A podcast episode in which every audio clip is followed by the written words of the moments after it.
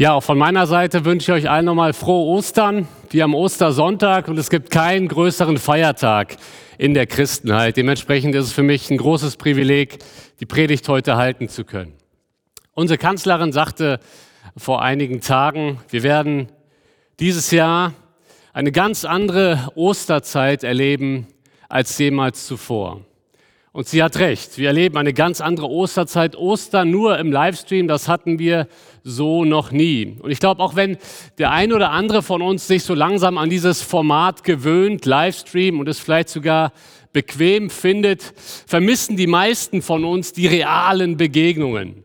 Aber nicht nur an Ostern, sondern auch schon in den letzten Wochen haben wir sie vermisst. Wir vermissen die realen Sonntagsbegegnungen.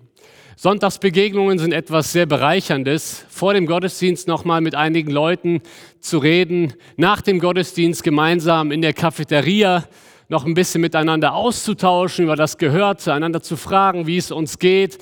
Sonntagsbegegnungen sind etwas Wunderbares. Auch wenn man Leute zu sich einlädt am Sonntag, man hat den Nachmittag gemeinsam, zwischen Mittagessen und dem Kaffee trinken geht man gemeinsam spazieren.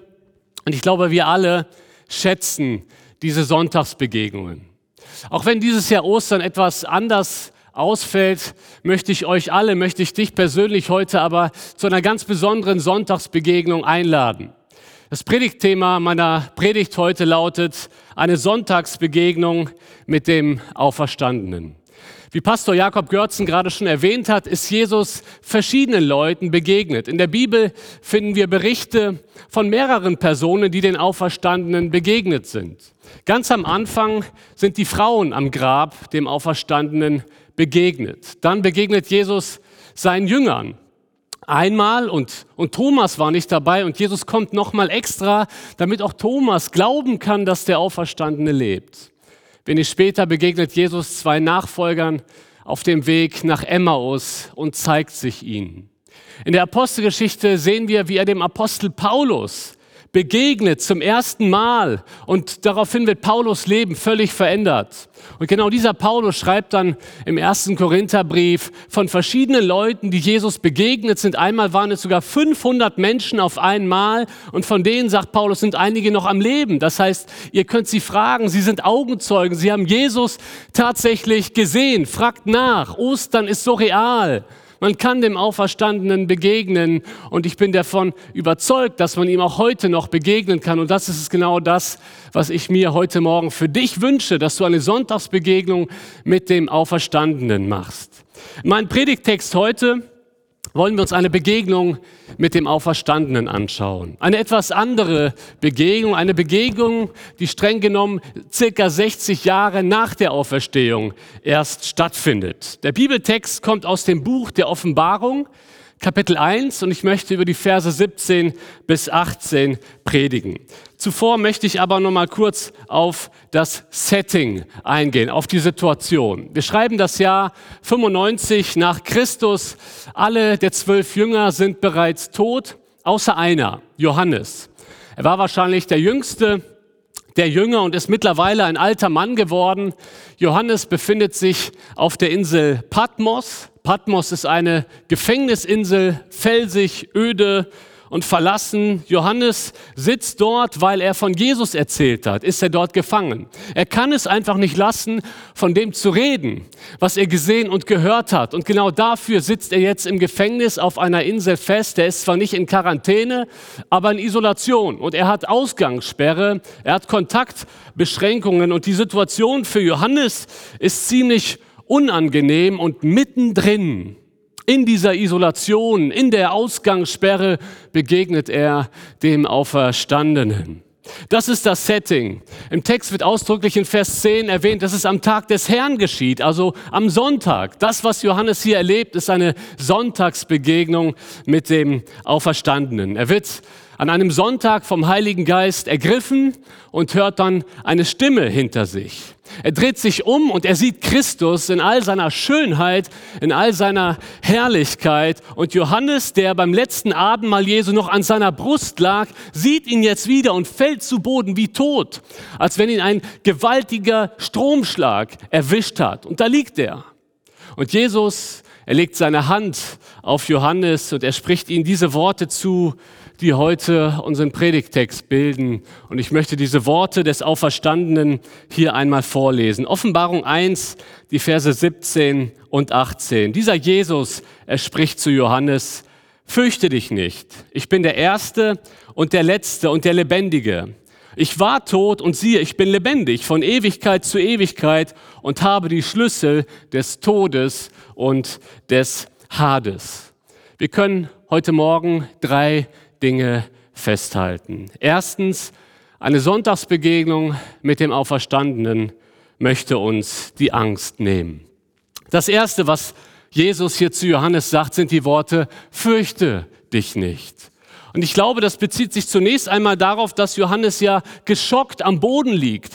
Aber wenn wir uns die nächsten Aussagen anschauen in unserem heutigen Predigtext, dann fällt uns auf, das geht weit über das hinaus, was ganz konkret nur auf Patmos geschieht. Das heißt, Jesus möchte ganz grundsätzlich Johannes die Furcht nehmen. Er sagt, fürchte dich nicht, Johannes. Versetzen wir uns mal kurz in die Situation von Johannes. Er ist alleine, er ist isoliert, er ist gefangen.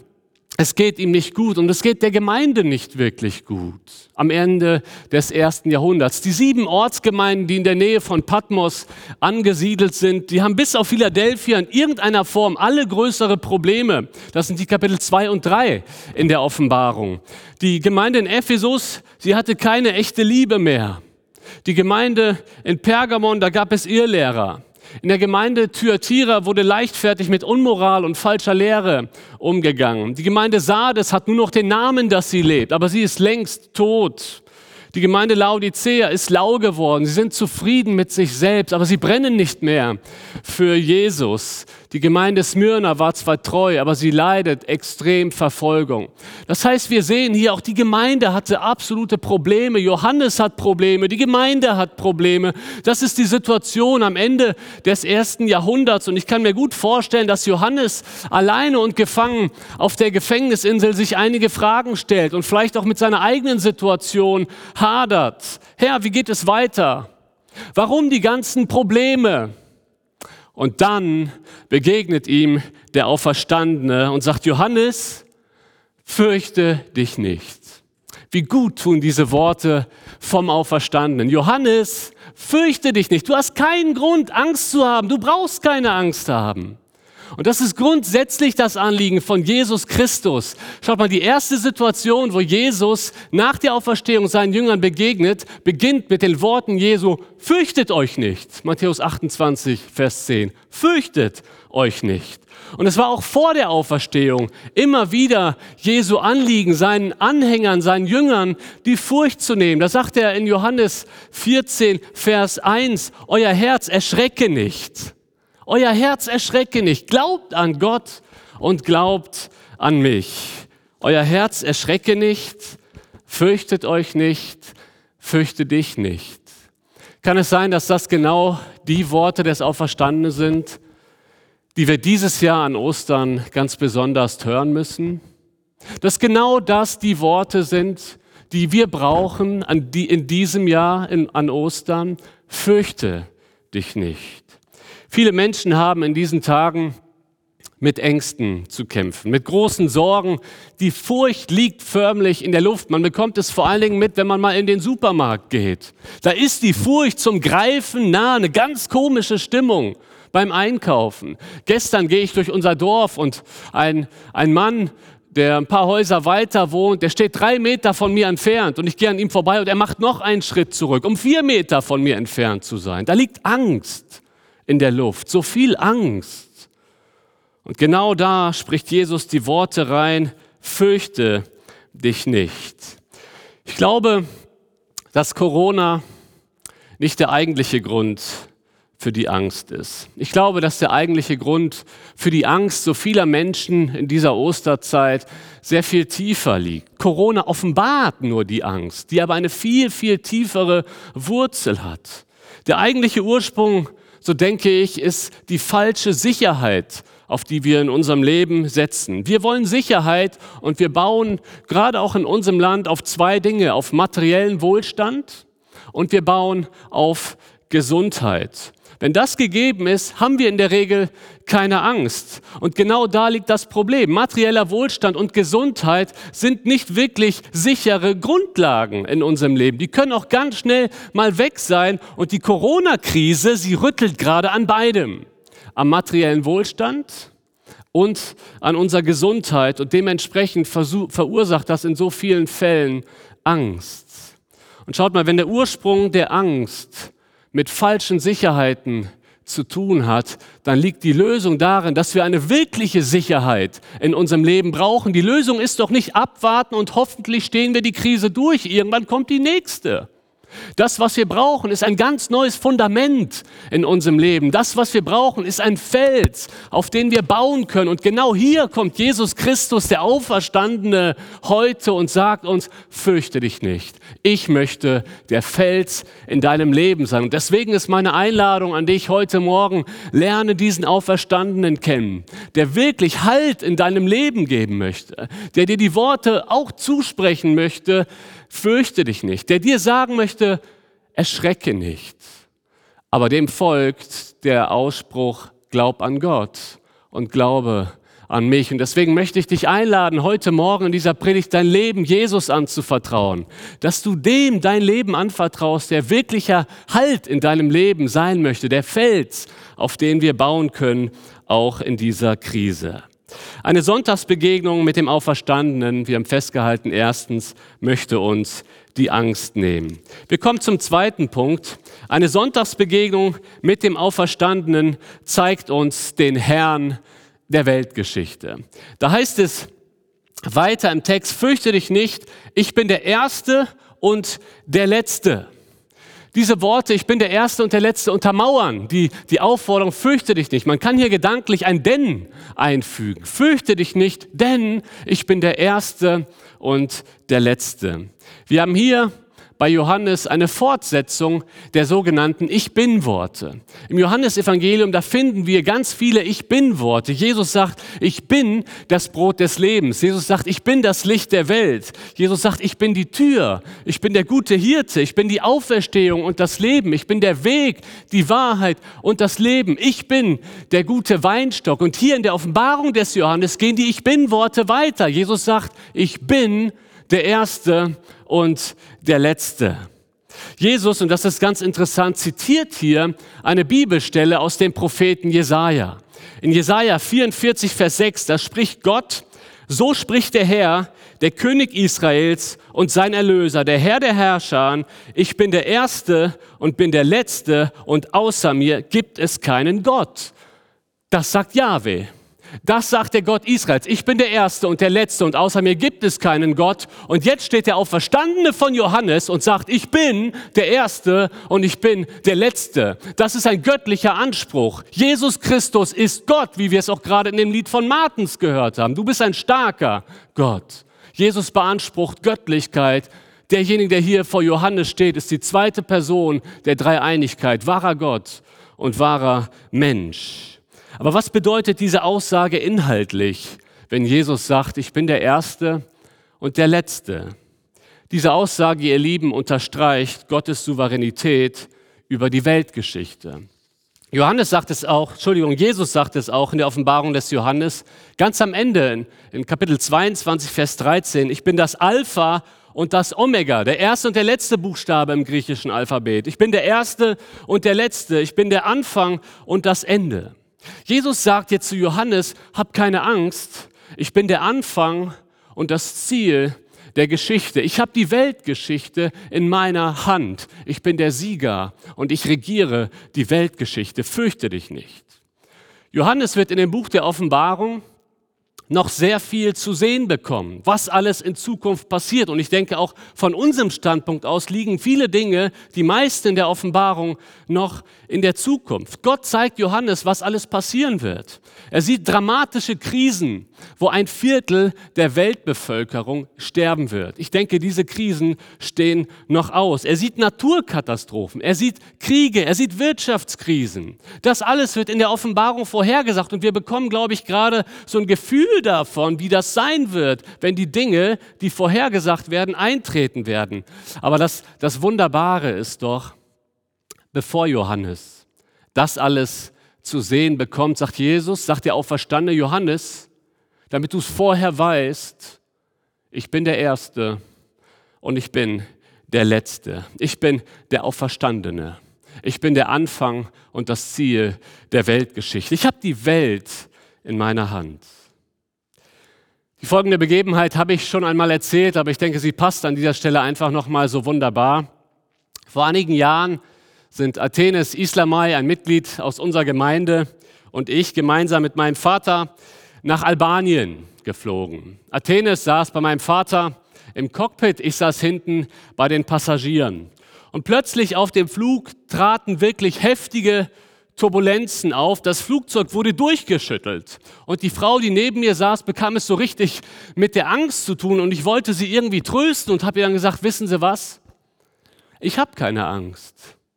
Mein Vater fliegt das Ding. Und sie guckt mich nur an und sagt, dann habe ich auch keine Angst mehr. Aber schaut mal, ich war ruhig in den Turbulenzen. Warum war ich ruhig? Nicht, weil ich mir vorher die Sicherheitshinweise durchgelesen habe, habe ich nämlich nicht. Nicht, weil ich wusste, wo die Notausgänge im Flugzeug sind. Ich hatte keine Angst in den Turbulenzen, nicht, weil ich mir in dem Moment die Unfallstatistik, die Absturzstatistik von Lufthansa nochmal vor Augen geführt habe. Das war nicht der Grund. Der Grund, warum ich in den Turbulenzen ruhig sein konnte, ist, ich wusste, wer am Steuer sitzt. Das ist doch der Punkt, ihr Lieben. Genau das ist das, was wir wissen müssen in den Turbulenzen des Lebens. Der Auferstandene begegnet Johannes und er sagt, die Welt wird unruhig werden, aber Johannes, damit wir uns richtig verstehen, ich bin der Auferstandene und ich sitze am Steuer. Genau das ist das, was der Auferstandene auch dir persönlich in den aktuellen Turbulenzen sagen möchte. Ich sitze am Steuer. Weißt du, wenn wenn dieser Jesus, der sich hier vorstellt, die Geschehnisse in der Welt in der Hand hat, dann hat er doch auch die Geschehnisse in deinem Leben in der Hand. Wenn er die Welt lenkt, dann lenkt er doch auch dein Leben. Und das ist das, was ich dir heute zusprechen möchte. Nicht, dass in unserem Leben äh, nie was Schlimmes passiert, das meine ich nicht. Aber dass nichts in unserem Leben passiert ohne seine Einwilligung. Das fällt uns manchmal schwer zu verstehen, auch wenn uns Dinge begegnen, die wir nicht gerne haben, wenn uns vielleicht auch ein Schicksal begegnet. Und Gott sei Dank müssen wir das nicht immer erklären. Gott sei Dank fordert die Bibel uns an keiner Stelle auf, Gott immer verstehen zu müssen. Das tut sie nicht. Aber sie lädt uns ein, zu vertrauen in den Turbulenzen, weil er alles in der Hand hat. Und genau das ist das, ihr Lieben, was wir wissen müssen. Das ist das, auf, worauf wir schauen müssen. Aktuell, wir beten für unsere Regierung, aber unsere Hoffnung kommt nicht aus Brüssel und kommt nicht aus Berlin. Wir beten für die Regierung, ja, aber unsere Hoffnung kommt vom Auferstandenen, der gesagt hat, ich habe die Welt überwunden, der gesagt hat, in der Welt habt ihr Angst, ja, aber seid getrost, ich habe die Welt überwunden. Unsere Hoffnung in jeder Notsituation, nicht nur in der aktuellen, sondern in jeder Krise unseres Lebens, kommt doch von dem Auferstandenen, der seinen Jüngern, nachdem er auferstanden ist, gesagt hat, mir ist gegeben alle Macht im Himmel und auf Erden. Ihr Lieben, das ist der Jesus, an den wir glauben. Das ist der Auferstandene. Und dieser Jesus möchte dir heute begegnen. Der Jesus, der alles in deiner Hand hat. Der Jesus, der dein Leben führen möchte. Eine Sonntagsbegegnung mit, der, mit dem Auferstandenen zeigt uns den Herrn der Weltgeschichte.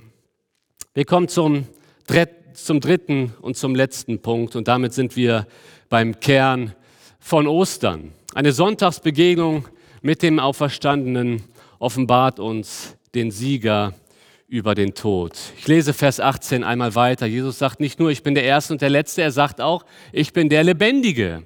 Ich war tot und siehe, ich bin lebendig von Ewigkeit zu Ewigkeit. Jesus ist der Lebendige und so stellt er sich Johannes hier vor. Im ersten Moment ist das ja eigentlich eine eigenartige Vorstellung. Stell dir vor, jemand begrüßt dich und sagt, hallo, ich bin der Lebendige. Sagst du, ja, ich sehe das doch, dass du lebendig bist. So eine Vorstellung, ich bin der Lebendige, macht ja nur Sinn, wenn dieser Zustand einmal nicht gegeben war. Und genau das ist das, was Jesus ja sagt. Ich war tot, aber siehe, ich bin lebendig. Und schaut mal, wenn das gemeint ist, dass er tot war, aber den Tod besiegt hat und jetzt der Lebendige ist, und zwar für alle Ewigkeit, sagt er, dann ist das hier nicht nur eine Statusmeldung. aktuell bin ich lebendig, dann ist das eine Errungenschaft, die Jesus hier darstellen möchte, die er proklamieren möchte. Ich bin, ein weiteres Ich bin Wort. Ich bin der Lebendige. Das bin ich.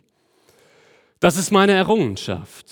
Gewisse Personen in der Menschheitsgeschichte werden ja unzertrennlich mit gewissen Ereignissen in Verbindung gebracht. Und wenn wir ihren Namen hören, dann denken wir an ein ganz bestimmtes Ereignis. Ich glaube, das kennen wir alle. Wenn wir beispielsweise den Namen Christopher Columbus hören, da denken wir alle unvermeidlich an die Entdeckung Amerikas. Genau das ist das, was Kolumbus erreicht hat. Und dieser Name ist untrennbar mit dem Ereignis, mit der Entdeckung Amerikas in Verbindung. Wenn wir den Namen Neil Armstrong hören, dann denken wir doch alle an die erste Mondlandung. Es ist ein kleiner Schritt für die Menschen, ein großer Schritt für die Menschheit. Apollo 11, Neil Armstrong, der erste Mensch auf dem Mond. Wenn wir den Namen Martin Luther hören, dann denken wir alle an die Reformation. Und ihr Lieben, wenn wir den Namen Jesus Christus hören, dann denken wir unvermeidlich an die Auferstehung. Denn er sagt, ich bin der Lebendige. Wenn wir den Namen Jesus hören, dann denken wir nicht an einen kläglich Gescheiterten.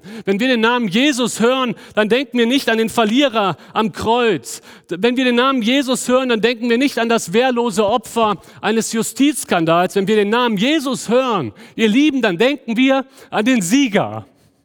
Dann denken wir an das leere Grab. Wenn wir den Namen Jesus hören, dann denken wir unvermeidlich an den weggerollten Stein. Dann denken wir an den Lebendigen. Und genau das ist das, wie Jesus sich hier vorstellt. Ich bin der Lebendige. Auch noch 60 Jahre nach seiner Auferstehung kündigt er sich so an. Das ist sein Zustand aktuell. Ich bin der Lebendige. Vor einiger Zeit fragte man einen Moslem, der zum Glauben an Jesus Christus gekommen ist, warum bist du Christ geworden? Und er antwortet, stell dir mal vor, du gehst eine Straße entlang. Und, und am Ende der Straße ist eine Weggabelung. Und du weißt nicht, welchen Weg du einschlagen sollst, aber an dieser Weggabelung stehen zwei Männer. Der eine ist tot, der andere ist lebendig. Welchen hättest du nach dem Weg gefragt? Und schaut mal, das ist Jesus Christus. Das ist der Lebendige. Alle Religionsstifter sind tot. Mohammed ist tot. Buddha ist tot. Zarathustra ist tot. Laoze ist tot. Aber Jesus Christus, er lebt. Und weil er lebt, kannst du ihn erleben. Weil Jesus lebt, kannst du ihn in deinem Leben erfahren. Und das ist das, was ich mir so sehr für dich wünsche. Viele aus unserer Gemeinde, alle Gemeindemitglieder haben diese Erfahrung schon gemacht, dass sie Jesus, den Auferstandenen, in ihrem Leben erlebt haben. Und wenn du es noch nicht erlebt hast, wenn du keine Beziehung zu Jesus hast, möchte ich dich heute einladen, auf Jesus zuzugehen. Du kannst ihn erleben. Vielleicht bist du kirchlich religiös aufgewachsen. Du bist immer wieder mal in die Kirche gegangen. Vielleicht hältst du dich für einen recht frommen Menschen, weil du ab und zu mal ein Gebet sprichst, weil du an Weihnachten und an Ostern in der Kirche bist oder jetzt an Ostern zumindest einen Livestream von einem Gottesdienst verfolgst. Aber meine Frage an dich ist, kennst du Jesus persönlich? Hast du den Auferstandenen in deinem Leben erlebt? Schaut mal, wenn Jesus der Lebendige ist, dann kannst du ihn erfahren dann möchte er eine Beziehung zu dir haben. Dann möchte er zu dir reden. Er redet vor allen Dingen durch sein Wort, durch Predigten, aber er kann auch andere Ereignisse gebrauchen, um zu dir zu reden. Und vielleicht erlebst du das auch gerade heute, dass da etwas in deinem Herzen passiert. Dann möchte ich dich einladen, mach weitere Schritte auf diesen Jesus zu. Vielleicht bist du aber auch absolut skeptisch. Du hattest bisher mit dem Glauben nicht viel am Hut. Bist jetzt irgendwie auf dem Livestream gelandet, vielleicht weil jemand dir einen Link zugeschickt hat. Und du stellst dir die Frage, hm, ich kann das nicht so richtig glauben. Soll das wirklich wahr sein? Das klingt so märchenhaft. Jemand war tot und ist wieder lebendig. Weißt du, ich lade dich ein, ein ehrliches Experiment zu machen. In der Bibel steht, wer mich von ganzem Herzen sucht, von dem lasse ich mich finden. Und dann möchte ich dich einladen, wenn du auch noch Zweifel hast und skeptisch bist, dass du zumindest mal ganz ehrlich dieses Gebet sprichst. Jesus, wenn es dich gibt, wenn du der Lebendige bist, dann zeige du dich mir. Und glaub mir, wenn du es wirklich ernst meinst, er wird sich dir zeigen in deinem Leben. Und dazu möchte ich dich einladen. Jesus lebt und er ist der Lebendige. Dann geht es aber noch weiter Hier in Vers 18 heißt es dann ganz am Ende, also erstmal heißt es, ich bin lebendig von Ewigkeit zu Ewigkeit. Und dann heißt es, und ich habe den Schlüssel des Todes und des Hades. Was bedeutet das? Dass Jesus hier sagt, ich habe den Schlüssel des Todes. Der Hades ist das Totenreich. Bedeutet letztendlich beides das Gleiche. Schaut mal, ein Schlüssel hat ja immer etwas mit einer Vollmacht zu tun. In unserer Sprache gibt es ja die Begriffe Schlüsselgewalt oder Schlüsselperson. Wenn du mal ein Haus gekauft hast oder auch in eine neue Wohnung gezogen bist, da hast du gegebenenfalls mit einem Makler oder eben mit dem Eigentümer oder Voreigentümer einen Termin zur Schlüsselübergabe. Ja, das, das kennen wir eigentlich. Bei einem Schlüssel geht es um Autorität. Bei einem Schlüssel geht es um eine Berechtigung. Bei einem Schlüssel geht es um eine Vollmacht. Und genau darum geht es hier. Das ist das, was Jesus selbst sagt. Wenn er sagt, ich habe die Schlüssel des Todes und des Totenreichs, möchte Jesus sagen, ich habe die Macht über den Tod, weil der Tod von mir persönlich besiegt worden ist. In der Frankfurter Allgemeinen Zeitung da konnte man vor einiger Zeit lesen, dass sich Google ernsthaft darum bemüht, den Tod zu entschlüsseln. Die Unsterblichkeitsforschung ist ja in unserem Land, auch in unserer Welt insgesamt, nicht nur in unserem Land, ein immer größeres Thema. Und so will Google den Tod entschlüsseln. Aber obwohl gerade Google so vielen Menschen hilft, Dinge zu finden, die sie suchen, hat die hauseigene Suchmaschine Offenbarung 1, Vers 18 übersehen. Der Tod ist bereits entschlüsselt. Der Schlüssel wurde vergeben. Jesus sagt, ich habe die Schlüssel des Todes. Christus hat den Tod die Macht genommen. Und ihr Lieben, um die ganze Aussagekraft dieses Satzes einmal zu erfassen, möchte ich mal mit euch vom letzten Buch der Bibel, von der Offenbarung, in das erste Buch der Bibel gehen und euch mal aufzeigen, was hat es mit dem Tod und mit der Macht des Todes eigentlich auf sich. Im ersten Buch Mose, in Kapitel 1 und 2, da sehen wir, dass Gott den Menschen macht. Der Mensch lebt in Harmonie mit Gott und auch in Harmonie zueinander. Er hat alles, was er braucht zum Leben. Es geht ihm gut. Es gibt noch kein Leid. Es gibt noch keine Tränen. Es gibt noch keine Sünde. Es gibt noch keinen Schmerz und auch noch keinen Tod. Aber dann in Kapitel 3, das ist das Kapitel des Sündenfalls. Dieses Kapitel ist der Supergau der Bibel.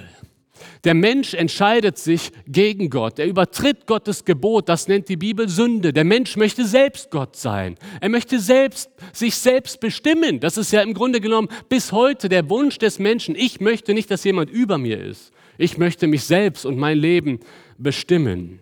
Was das für Auswirkungen hat, ist tragisch. Der Mensch handelt gegen Gott. Er zieht sozusagen den Stecker.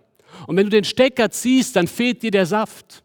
Und damit erhält der Tod und die Vergänglichkeit Einzug, weil der Mensch jetzt getrennt von Gott ist, weil ein heiliger Gott nichts mit Sünde zu tun haben kann. Und wir sehen, ab Kapitel 3 geht es in der Bibel den Bach runter. Ab dem Sündenfall. Plötzlich gibt es Leid. Plötzlich gibt es Sterben. Nur ein Kapitel weiter, in Kapitel 4, sehen wir, der erste Mensch stirbt. Er wird von seinem Bruder umgebracht. Und dann in Kapitel 5, in 1. Mose 5, das ist das große Todeskapitel in der Bibel.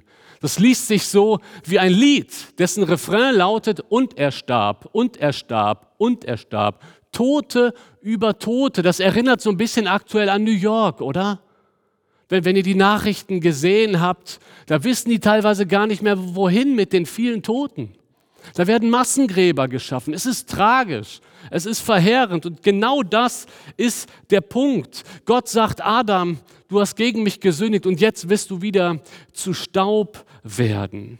Und Gott sagt auch in Römer 5, Vers 12, durch die Sünde Adams ist der Tod zu uns allen durchgedrungen, weil wir alle im gleichen Boot sitzen. Ab Kapitel 3 erhält der Tod Einzug in unsere Welt. Und die Bibel schildert uns auch ganz verschiedene Einzelschicksale.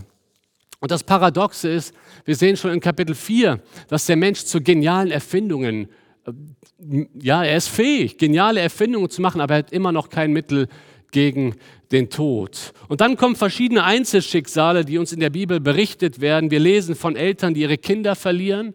Wir lesen von Frauen, die bei der Geburt sterben. Wir, reden, wir, wir lesen von Krankheiten in der Bibel, von Epidemien lesen wir in der Bibel. Wir lesen von Frauen, die ihre Männer plötzlich verlieren, Ruth und Naomi. Da stecken so viele Einzelschicksale hinter. Da ist so viel die Rede vom Tod. Und somit tut sich eine Frage auf, ihr Lieben. Auf den ersten Seiten der Bibel tut sich schon eine Frage auf und das ist die Frage, wer besiegt den Tod? Wer besiegt den Tod? Das kann doch nicht alles sein. Wer holt uns raus aus diesem Todeskarussell? Da muss es doch irgendwie einen Weg geben.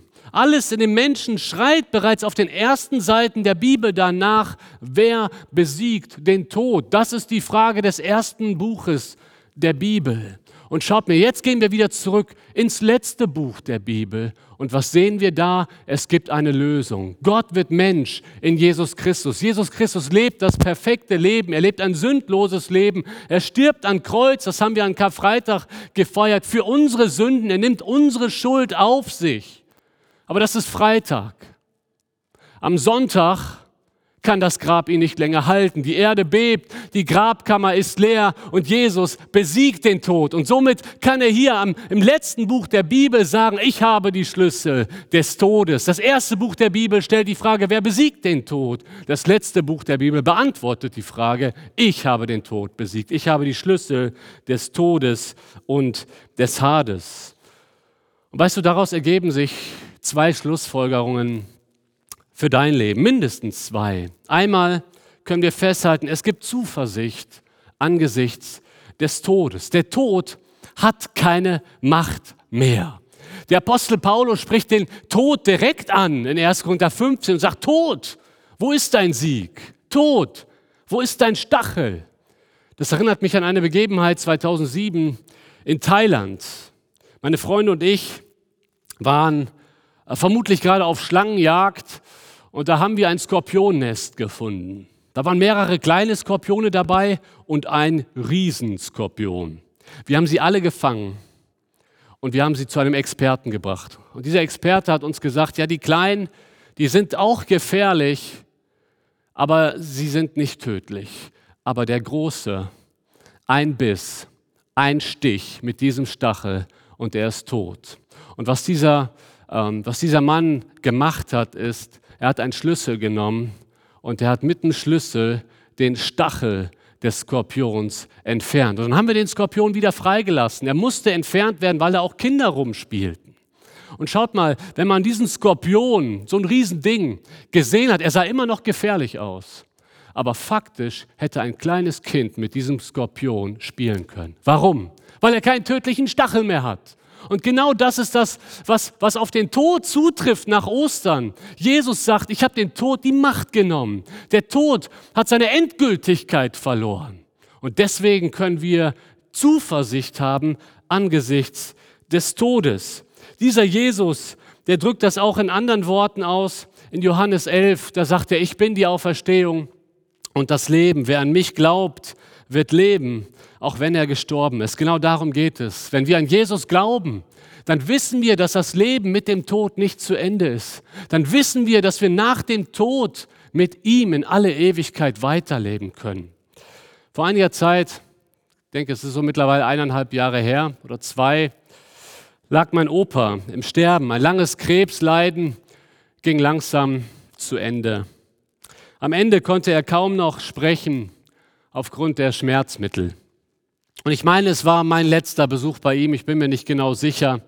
Er lag die meiste Zeit einfach nur da, schweigend. Aber plötzlich fängt er an zu reden. Und den Satz, den ich jetzt sage, den hat er mit einer derartigen Überzeugung plötzlich von sich gegeben. Und das sind die Worte, ich weiß, dass mein Erlöser lebt. Das ist die Zuversicht, von der ich hier spreche. Diese Zuversicht können wir haben angesichts des Todes, weil Jesus den Tod besiegt hat. Und glaub mir, ich wünsche es mir so sehr für dich, dass du irgendwann diese Zuversicht haben kannst angesichts des Todes, dass du auch so sterben kannst mit den Worten, ich weiß, dass mein Erlöser lebt. Wie wunderbar haben es wir Christen. Wir Christen leben nicht nur anders, wir Christen sterben auch anders weil wir eine Zuversicht haben können. Der Tod ist besiegt. Ja, wir sterben noch leiblich, aber der leibliche Tod ist nur die Limousine, die uns in den Himmel bringt, in die Gegenwart Gottes. Und da beginnt das richtige Leben. Die Auferstehung gibt uns nicht nur Zuversicht angesichts des Todes, sie gibt uns auch Hoffnung im Leben. Und das ist die zweite Seite. Die Auferstehung gibt uns auch Hoffnung im Leben. Ich möchte mal behaupten, wenn es kein Leben nach dem Tod gibt, dann gibt es auch kein Leben vor dem Tod.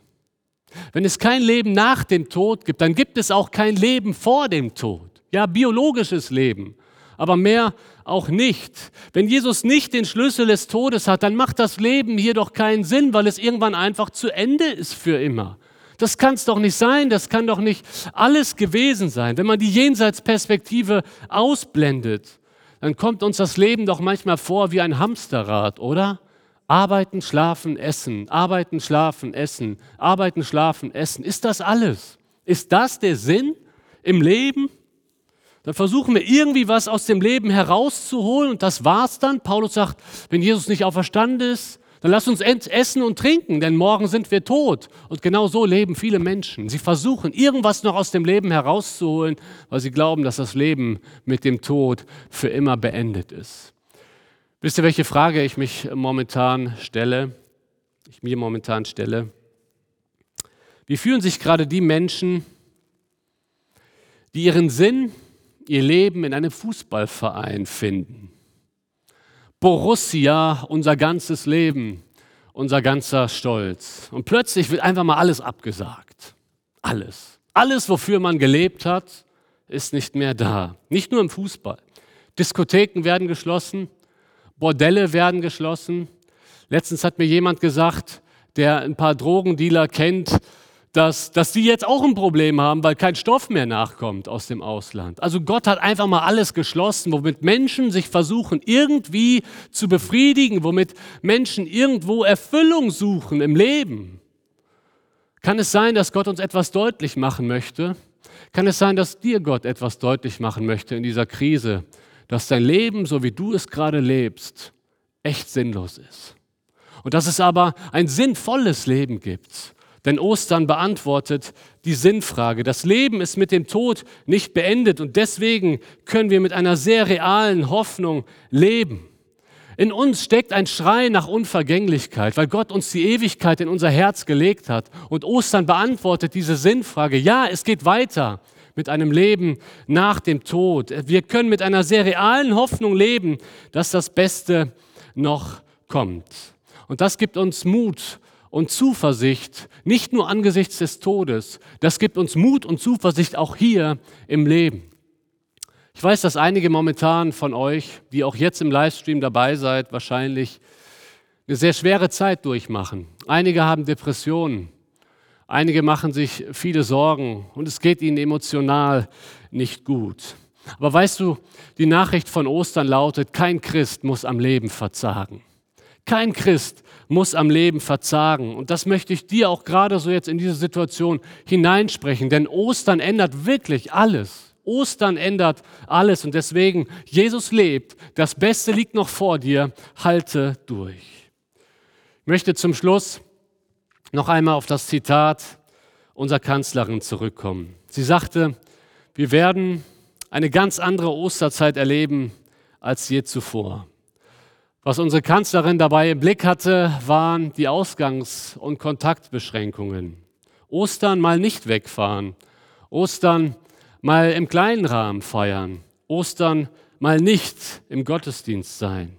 Aber ich glaube ganz ehrlich, dass diese Osterzeit auch noch auf eine andere Weise für dich anders sein kann als je zuvor, indem du dem Auferstandenen persönlich begegnest. Er möchte dir die Angst nehmen, weil er die Weltgeschichte in seiner Hand hat. Er möchte dir die Angst nehmen, weil er den Tod besiegt hat. Und deswegen ist meine Bitte an dich, vertraue dich ihm an.